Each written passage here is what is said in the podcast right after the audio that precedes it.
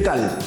Bienvenidos a un nuevo podcast de Daniel Ríos Public Speaking. Hoy el tema es muy interesante porque vino por parte de una de las personas con las cuales estoy en contacto por justamente Public Speaking. Si decidís mandar un mensaje al 00598 94-280-379, cada 20 días comienza un ciclo de consejos sobre public speaking. Hablamos de mitos y verdades, hablamos de lenguaje corporal, vas a recibir consejos sobre cómo comenzar una presentación, cómo finalizar una presentación, cómo proyectar confianza en las personas y una de las personas que recibe esto me comentó sobre qué significa dar un taller y qué pasa cuando cometemos un error. Y eso da pie a este podcast, que tiene que ver con las diferencias entre ser un speaker y ser un trainer. Es decir, hablar en público y entrenar a otros. Si bien entrenar a otros tiene mucho que ver con public speaking, porque hay que saber hablar, hay que saber hacerse entender, tiene ciertas diferencias en las cuales voy a ahondar y te van a servir el día de mañana cuando tengas que encarar un grupo para entrenarlos. Estas son las diferencias entre un amateur y un profesional a la hora de entrenar a un grupo o a una persona. Quiero comenzar por el estado mental y es lo más importante. El estado mental con el cual encaramos una capacitación va a determinar nuestra postura y va a determinar qué vibraciones transmitimos a los otros, cómo somos percibidos, cómo disfrutamos nuestros aciertos, cómo encaramos nuestros errores. El speaker generalmente habla desde el punto en el cual tiene las respuestas, tiene la razón si se quiere. El speaker muchas veces mide, por ejemplo, por aplausos o por la cara de las personas si está haciendo un buen trabajo o no.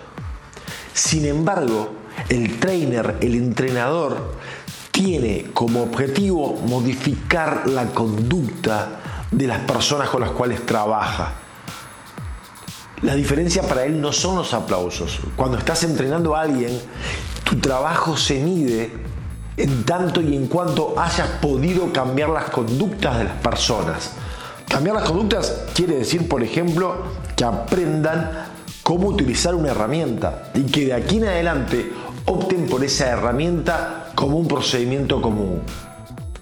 Es decir, se valora la dificultad, se valora el éxito a partir de diferentes factores. Teniendo eso en cuenta y hablando de los errores, sabes que no me gusta extenderme mucho en los podcasts, es que si yo entro a una sala a dar un taller con el estado mental de yo tengo que tener todas las respuestas, yo soy el que sabe todo sobre esto, me van a pasar dos cosas.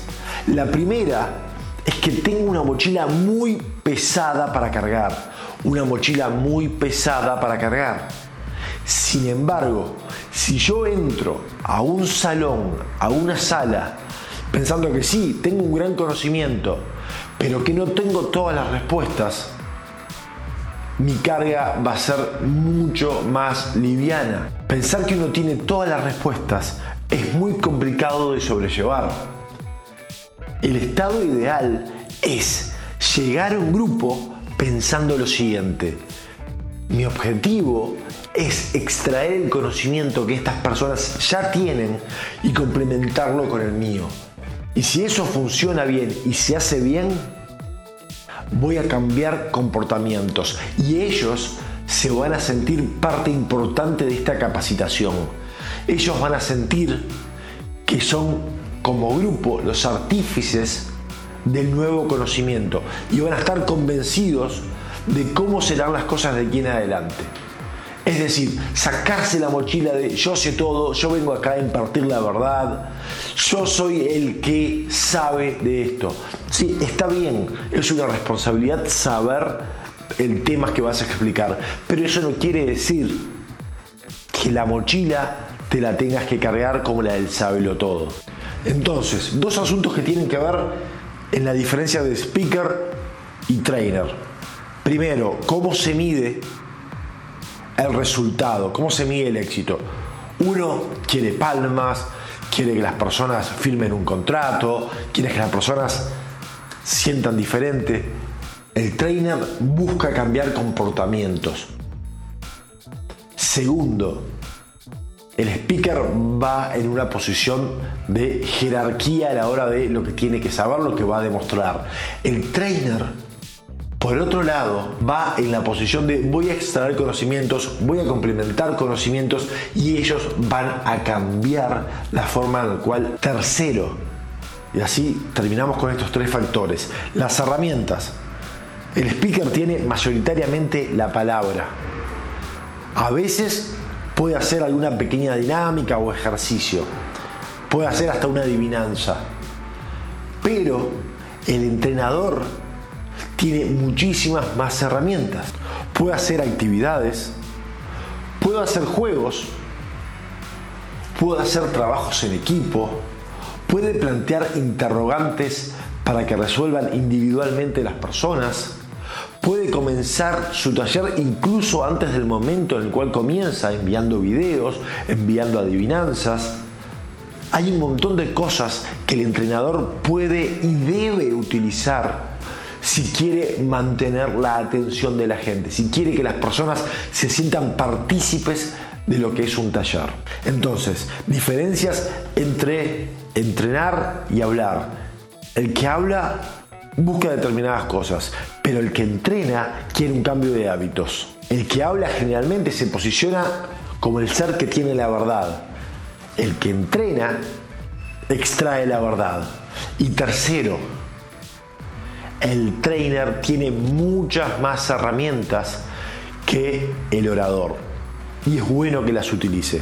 Si te gusta esto, todo lo que tenés que hacer es mandar un mensaje de WhatsApp al 00598 si estás en el exterior de Uruguay y luego 94280-379. Si estás en Uruguay es más sencillo, 094-280-379.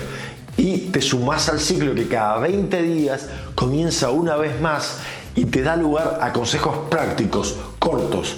A veces son videos, a veces son placas, a veces son adivinanzas Está todo hecho para que en un minuto tengas una nueva herramienta cada día y así durante 20 días. Gracias por escuchar, compartilo, suscríbete si te encantó, corre la voz. Yo creo en compartir el conocimiento.